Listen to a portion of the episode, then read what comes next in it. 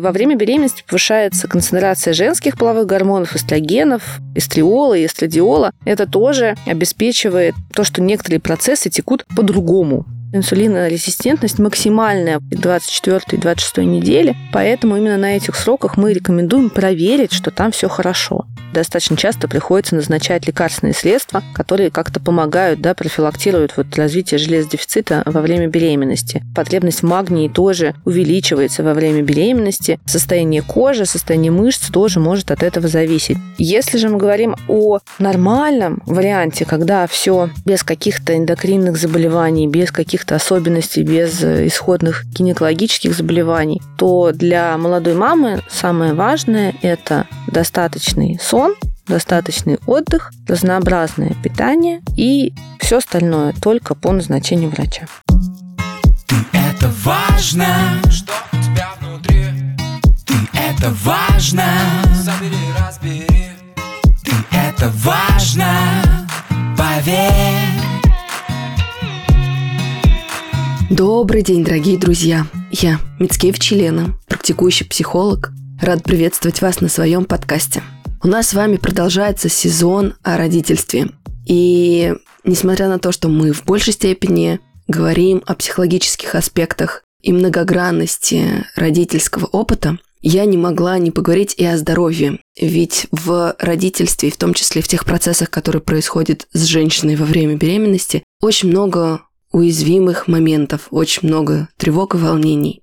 И сегодня для женщин в таком трепетном, но уязвимом состоянии мне бы хотелось записать сегодняшний выпуск вместе с врачом, эндокринологом Светланой Мирной и поговорить о том, какие процессы происходят во время беременности, что важно знать и как себя поддержать. Светлана, здравствуйте, спасибо большое, что пришли сегодня сюда. Здравствуйте, спасибо, что пригласили. Давайте попробуем начать с такого общего вопроса. Скажите, пожалуйста, а почему при беременности посещение эндокринолога важно, и что женщине важно знать про процессы, которые происходят у нее внутри с точки зрения эндокринологии? С точки зрения эндокринолога важно оценить функцию щитовидной железы, потому что к ней очень высокие требования предъявляются, особенно в первом триместре. Гормоны щитовидной железы важны для нормального вынашивания и для правильного развития плода. А также во время беременности могут быть проблемы с сахаром, да, с глюкозой в крови, гестационный сахарный диабет, диабет беременных может возникнуть. Соответственно, по необходимости также направляется женщина к эндокринологу, чтобы эти моменты скорректировать в первую очередь диетой. Про сахарный диабет и другие процессы во время беременности мы поговорим с вами чуть дальше. Я любитель превентивных мер, и процессов и действий, которые могут что-то предотвратить. Вот с точки зрения стабилизации того же сахара в крови, у нас в прошлом сезоне про здоровье был уже разговор с эндокринологом, и мы затрагивали многие компоненты, но тем не менее, многие мамы сейчас осознанно подходят к беременности. Вот есть какие-то действия, возможно, опять же, с точки зрения стабилизации питания, с точки зрения выравнивания какого-то режима, которые могут вот эти скачки гормонов помочь более плавно пережить. Да, очень важно при вступлении в беременность по возможности нормализовать вес или начать его снижать, если он был избыточный. И крайне важно наладить такое сбалансированное, рациональное питание, достаточно частое. То есть для беременных не подходят никакие интервальные голодания, ни кето-диеты. Им нужно питание, которое обязательно включает сложные углеводы, белок и, конечно, клетчатку. И это питание должно быть достаточно там, дробным, там, до 5-6 раз в день мы рекомендуем питаться. Поэтому исходно по правилу тарелки даже, построив свои основные приемы пищи, это уже будет такой подготовкой с точки зрения вхождения и процесса беременности. И, в принципе, это по жизни, да, такая правильная, наверное, стратегия. Безусловно, я тоже за превентивные меры и за то, чтобы никакие осложнения не развивались. С точки зрения эндокринолога, кроме вот вопроса питания, крайне важно достаточное поступление йода в организм матери. Это нужно не столько ей, сколько ребенку, поэтому пищи обычно не удается покрыть эту потребность, часто назначается дополнительное лекарственное средство, да, естественно, врачом. Дозировки достаточно стандартно используются во время беременности и кормления, кстати, что тоже очень важно. И не могу не упомянуть роль витамина D в профилактике многих осложнений беременности, в обеспечении обмена костного, который позволит вырастить маленький скелетик у себя внутри без потери собственной костной ткани. Вы сказали про такой момент, и который я уверена, что многих девушек, женщин психологическом подкасте может задеть, поэтому мне с заботой так о наших слушателях хочется его поговорить. Я знаю, что очень многие женщины, которых, например, есть какие-то сложности с весом и с его, в общем целом, принятием, очень болезненно воспринимают историю про снижение веса, а единомоментно же с этим очень многие врачи абсолютно без учета, например, расстройств пищевых поведений, директивно и требовательно говорят «худей». Вот как здесь прощупать этот баланс при подготовке, в том числе к родам, где, с одной стороны, мы заботимся о маме, на которую действительно будет предстоящая нагрузка, но при этом, да, мы ни каким цифрам не приводим, да, мы не триггерим психику, если, например, есть какая-то уязвимость. Как вы работаете с э, своими пациентами в этом вопросе? В этом вопросе я всегда тоже, безусловно, за деликатный подход и не за стремление какой-то цифре на весах, а за вопрос правильных привычек, которые мы можем успеть внедрить до зачатия, да, до беременности, если это нужно, если это не было сделано ранее. И вопрос не в конкретной цифре на весах или окружности там талии на сантиметровой ленте, вопрос в состоянии здоровья и вот именно в таком стремлении к тому, чтобы сделать жизнь более здоровой и с психологической, да, и с диетической точки зрения. Спасибо вам большое за эти слова, потому что действительно на гуманность и на уважение к психике не всегда приходится рассчитывать при отношении к врачу. Мне бы хотелось и нашим выпускам, и, в принципе, своим проектам как раз-таки создавать примеры эмоциональной нормы, в которых деликатность является неотъемлемой частью заботы о здоровье. Когда мы не насилуем позитивными какими-то, в том числе привычками человека, а выстраиваем бережный и плавный подход. Что еще может сделать женщина вот при таком отношении к себе и к своему здоровью на подступах, да, при подготовке?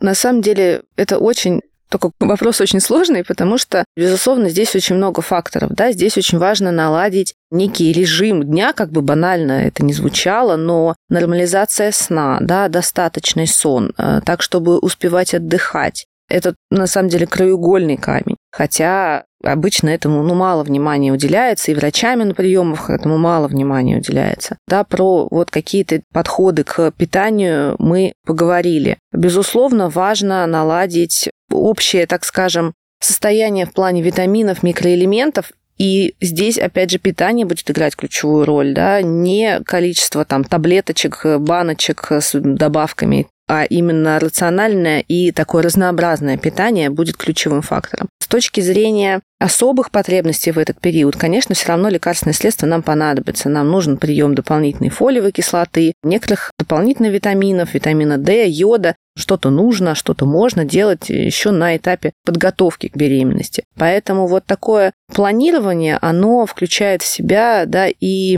такую психологическую какую-то, так скажем, стабилизацию, я бы сказала. И, соответственно, вот с лекарственной поддержкой тоже подготовка к тому, что потребность в некоторых элементах будет выше во время беременности. Нам надо заранее к этому подготовить организм.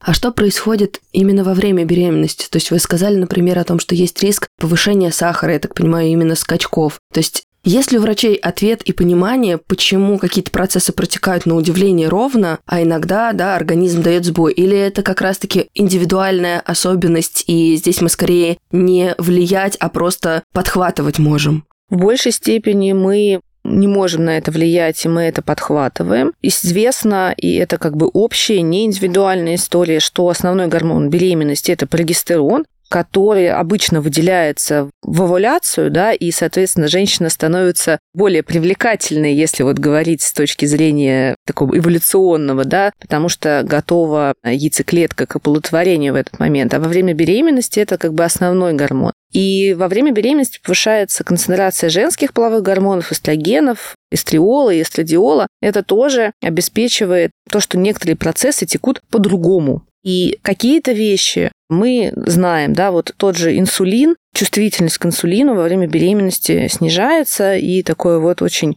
последнее время модное понятие инсулинорезистентность, которое не является диагнозом, является просто состоянием, как раз для беременности характерное, достаточно физиологично. Но при определенных условиях это, соответственно, может быть уже во вред и приводить вот к повышению глюкозы натощак или после еды, или скачками. Наша задача это, соответственно, выявить и скорректировать на ранних этапах, если это происходит. Поэтому процессы меняются сильно. Меняется активация гормонов, меняется активация витаминов, меняется потребность в минералах, в железе, в магнии, в кальции. И с одной стороны есть закономерности, с другой стороны это, конечно, очень индивидуальный процесс.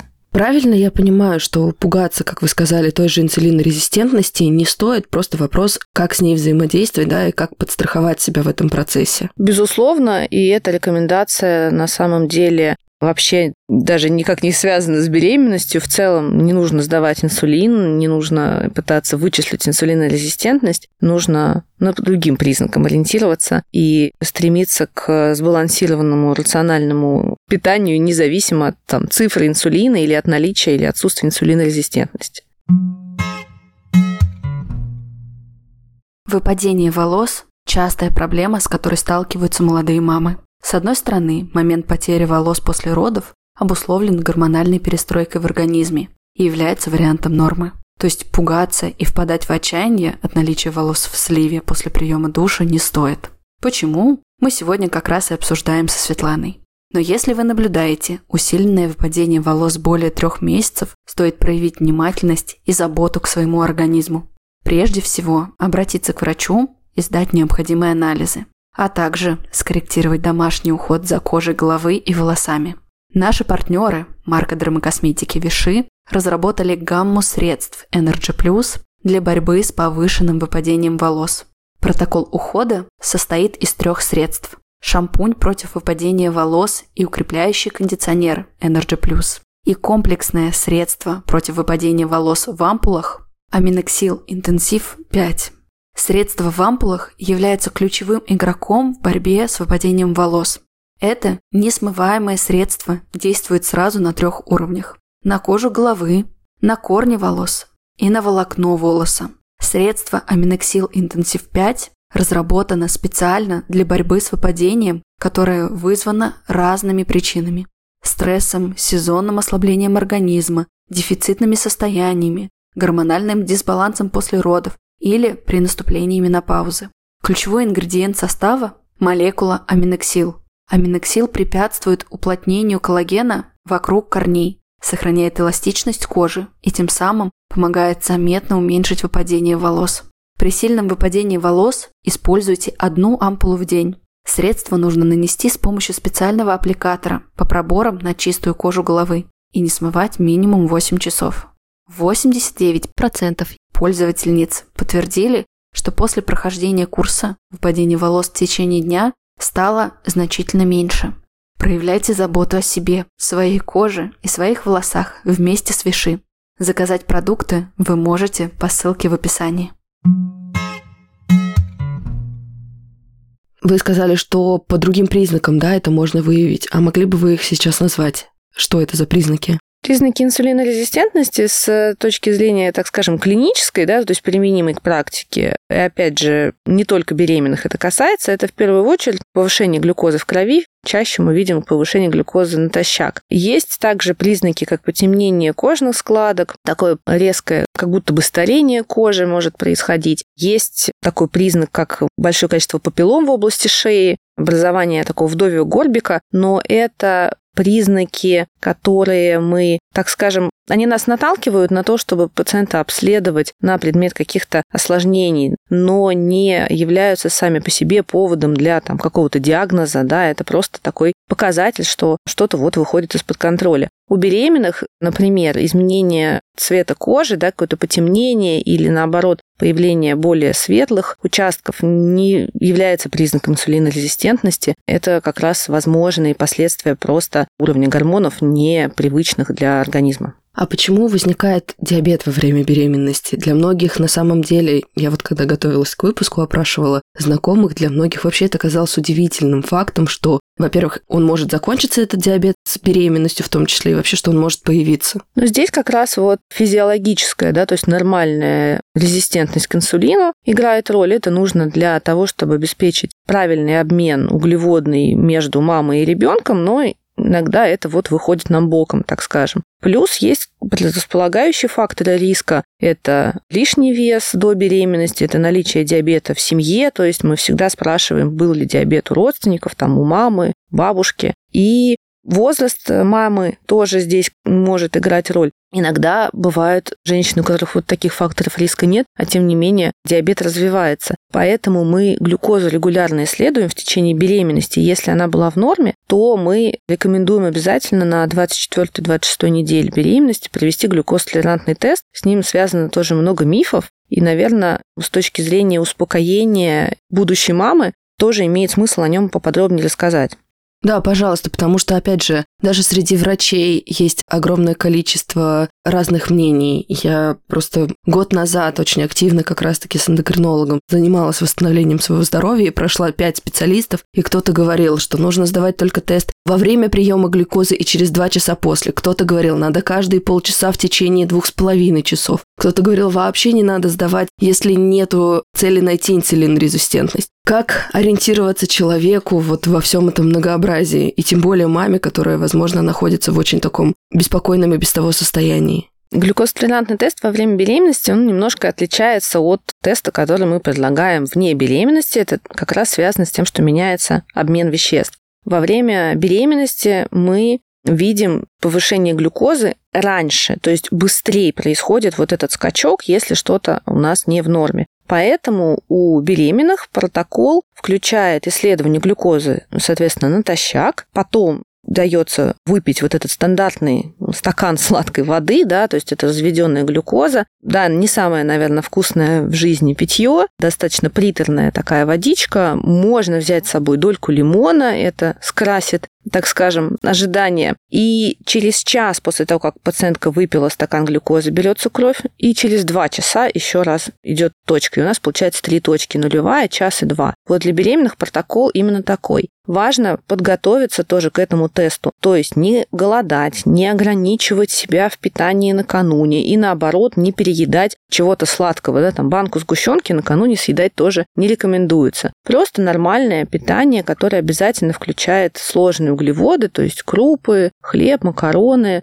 картошку, вот это все в нормальных количествах нужно. Не то, что можно, а нужно. И обязательно какой-то перекус перед сном, так, чтобы голод до теста был больше 8 часов, но не больше 12 часов. Потому что когда приходит голодная, женщина, которая последний раз там, пропустила ужин, например, и обедала, у нее могут быть ложно высокие цифры за счет того, что долгий период голода, который ну, не рекомендуется во время беременности. Правильная подготовка здесь тоже очень важна. Зачем вообще нужен глюкозотолерантный тест, если глюкоза в норме натощак? Зачем мы вот мучаем женщин? Дело в том, что бывают ситуации, когда глюкоза натощак нормальная, а после еды выходит за пределы нормы. Для беременных нормы тоже особые. И Именно как раз из-за того, что инсулинорезистентность максимальная вот к этим срокам беременности, к 24-26 неделе, поэтому именно на этих сроках мы рекомендуем проверить, что там все хорошо. Соответственно, если там все хорошо, то даже дополнительная консультация эндокринолога здесь не требуется, то есть здесь ну, акушер-гинеколог оценивает этот тест. Если есть какие-то отклонения, тогда женщина направляет к эндокринологу, и мы обсуждаем, как с помощью диеты и физических нагрузок, да, пока ни про какие лекарства речь не идет, можно скорректировать те цифры, которые мы увидели на глюкозтолерантном тесте. Это безопасно, это просто позволяет найти такие скрытые проблемы, которые в обычном анализе крови не видны.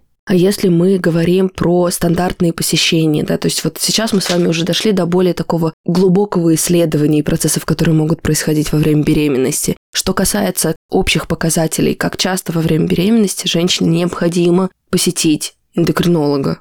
Вообще, чаще всего все-таки эндокринологу направляют женщину по необходимости, если акушер-гинеколог, который женщина наблюдает, видит отклонение в анализе крови на гормоны щитовидной железы или, например, на глюкозу. Поняла.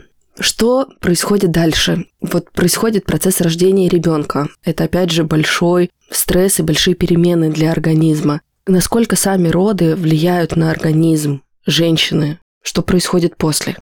С точки зрения гормонов, конечно, там, опять же, не один какой-то гормон запускает весь этот процесс, и там и гормоны стресса играют роль, и гормональный фон восстанавливается постепенно. Восстанавливается он до показателей, которые были до беременности. Здесь важно понимать, что если женщина кормит грудью, то во время лактации основная роль в изменении гормонального фона будет принадлежать пролактину. Если женщина не кормит, то, соответственно, изменения эти произойдут раньше, да, возвращение до нормы, потому что пролактин не будет такой высокий, как на фоне лактации. Обычно по гормонам это около двух месяцев занимает возвращение к исходным показателям. Но надо понимать, что здесь важнее не гормональные изменения, а общее состояние здоровья, гинекологические заболевания, кровопотеря в родах. Да, то есть вот очень много факторов более общих, чем именно конкретные показатели там, гормонов. Поэтому Безусловно, роды – это такой момент стрессовый, но надо понимать, что это все равно все природой продумано, да, и, безусловно, восстановление после этого произойдет.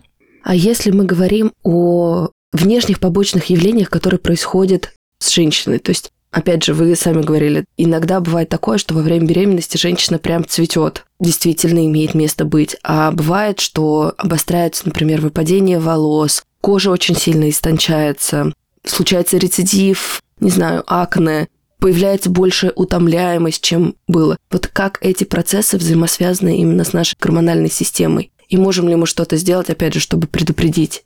Вот эти процессы, которые вы описали, в большей степени будут связаны не с гормональной системой, тем более, что мы на нее не можем во время беременности воздействовать да, никоим безопасным образом. Но, например, утомляемость и выпадение волос во время беременности скорее будут связаны с развитием железодефицита, поскольку потребность в железе у беременной женщины очень высокая. И, к сожалению, опять же, достаточно часто приходится назначать лекарственные средства, которые как-то помогают, да, профилактируют вот развитие железодефицита во время беременности. Ну и мультивитаминные комплексы для беременных тоже содержат железо магний, да, потребность магния тоже увеличивается во время беременности. Она может быть проявляться не столько внешними какими-то изменениями, но, например, состояние кожи, состояние мышц тоже может от этого зависеть. Поэтому вот такие моменты, они в большей степени корректируются на уровне минералов, витаминов, в меньшей степени мы тут что-то можем как-то повлиять на гормональные проявления. Но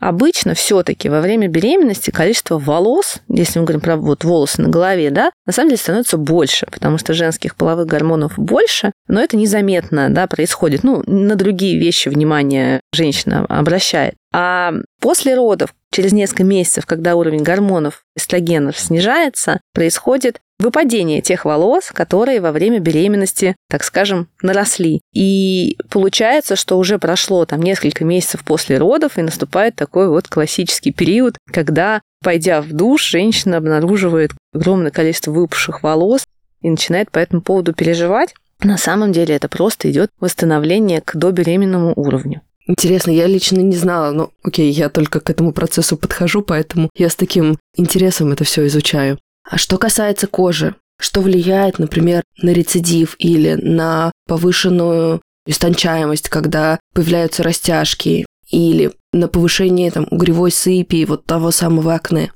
Ну, все-таки гормональный фон меняется, да, мы об этом говорили, и получается некий дисбаланс в уровне женских гормонов, часть из них более активна, менее активна. Поэтому, конечно, у кого-то это может вызвать проблемы, которые, например, до беременности были решены приемом оральных контрацептивов, да, то есть такое же тоже возможно, что пока была потребность в контрацепции, назначались контрацептивы, они имели косметическую функцию, да, нормализовали состояние кожи, тех же там высыпаний, акне, и, соответственно, во время беременности этот эффект уходит и возвращаются эти проблемы.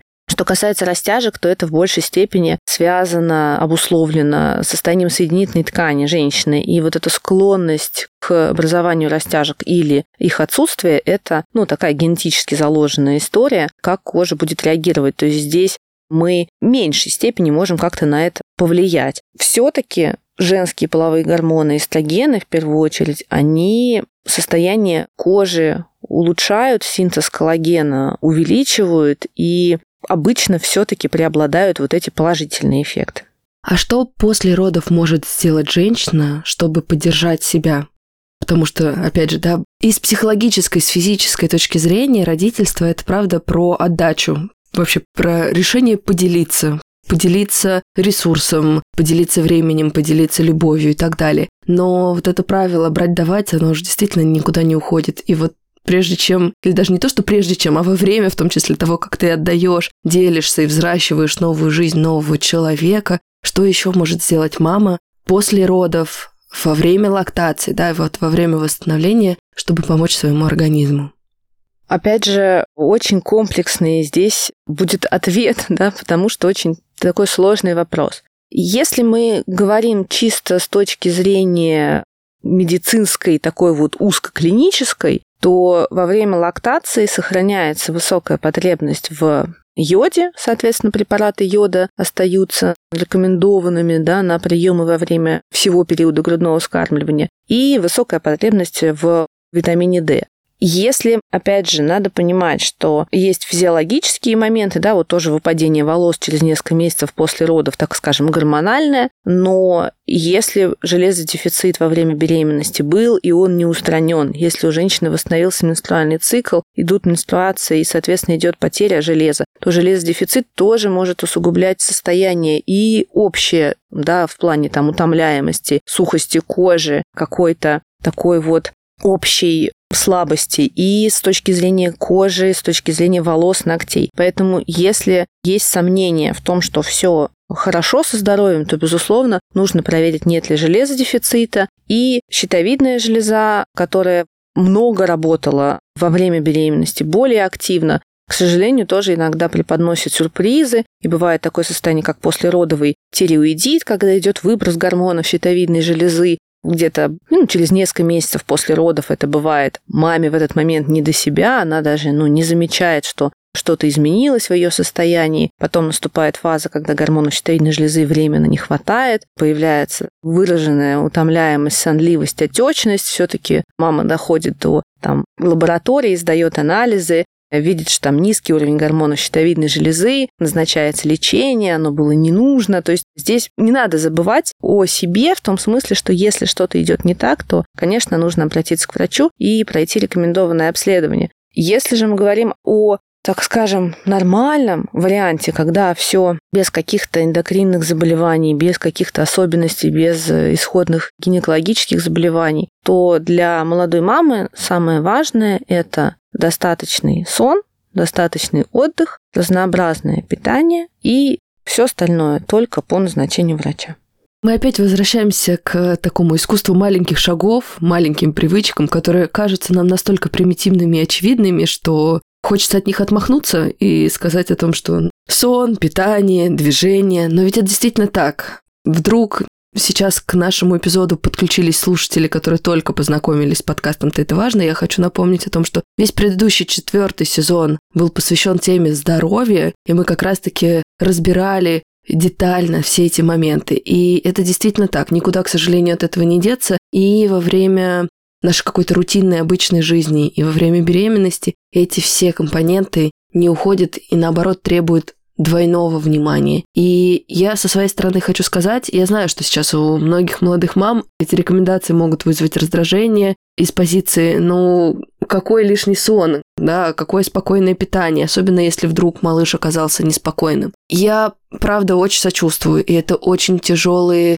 период, и не всегда бывает достаточное количество помощи извне. Но при этом я тоже знаю, что Всегда есть возможность сделать максимум из того, что доступно. Спать по возможности с ребенком, да, приоритизировать какие-то вещи. Не пытаться быть хорошей в этой ситуации во всем, потому что я тоже знаю, что очень многие мамы стремятся быть идеальными, если так можно сказать. Даже не то, что идеальными, да, вот правда, стремиться быть хорошими во всем. А здесь сейчас первично вам, правда, важно надеть маску на себя как следствие своего малыша. От этого не уйти, и очень важно заботиться о себе. Очень важно свой сон, свои процессы, ровно как и заботу о малыше поставить прям в сверх ценность в сверхважность, насколько это возможно.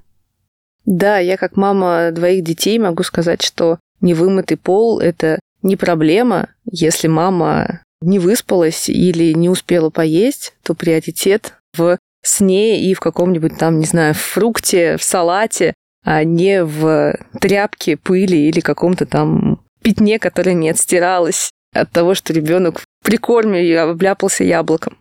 Да, я на сегодняшний день, несмотря на то, что сама не имею детей, но опыт взаимодействия с детьми у меня большой, потому что у меня есть младший брат с сестрой, с которыми я большую часть своего детства сидела, и, и брат и сестра были достаточно проблемными по здоровью. И, например, брат младший вообще на первые три месяца перепутал день с ночью, и я видела, как тяжело и непросто было маме. И, собственно, это одна из причин, почему я так много участвовала и в помощи, да, и в воспитании. И вот это вот правило я еще будучи 14-летней девчонкой запомнила. Ну, то есть он может разбросать игрушки, может там, не знаю, накопиться какая-то грязная одежда и так далее. Но если есть возможность подремать, пока он тоже, наконец, спит, лучше этой возможностью воспользоваться. При том, что я не была мамой, я была, ну, 14-летним подростком. И здесь о таких, казалось бы, очень простых рекомендациях мне бы тоже хотелось напоминать мамам, чтобы они ощущали поддержку, что они не только должны что они еще тоже имеют право. Да, абсолютно с вами согласна, поддерживаю. И на самом деле очень часто на там, своих приемах я понимаю, что для особенно в таком действительно уязвимом моменте подготовки к беременности, самой беременности, вот эти первые годы, периоды грудного вскармливания, для мамы на самом деле самое важное это просто такая поддержка, дать ей понимание, что она все делает правильно, что все хорошо с ней, и что какие-то вот процессы, которые с ней происходят, это абсолютно нормально, это все обратимо, и нужно просто чуть-чуть такой вот поддержки и заботы о себе, а не каких-то, не знаю, волшебных капелек или таблеток.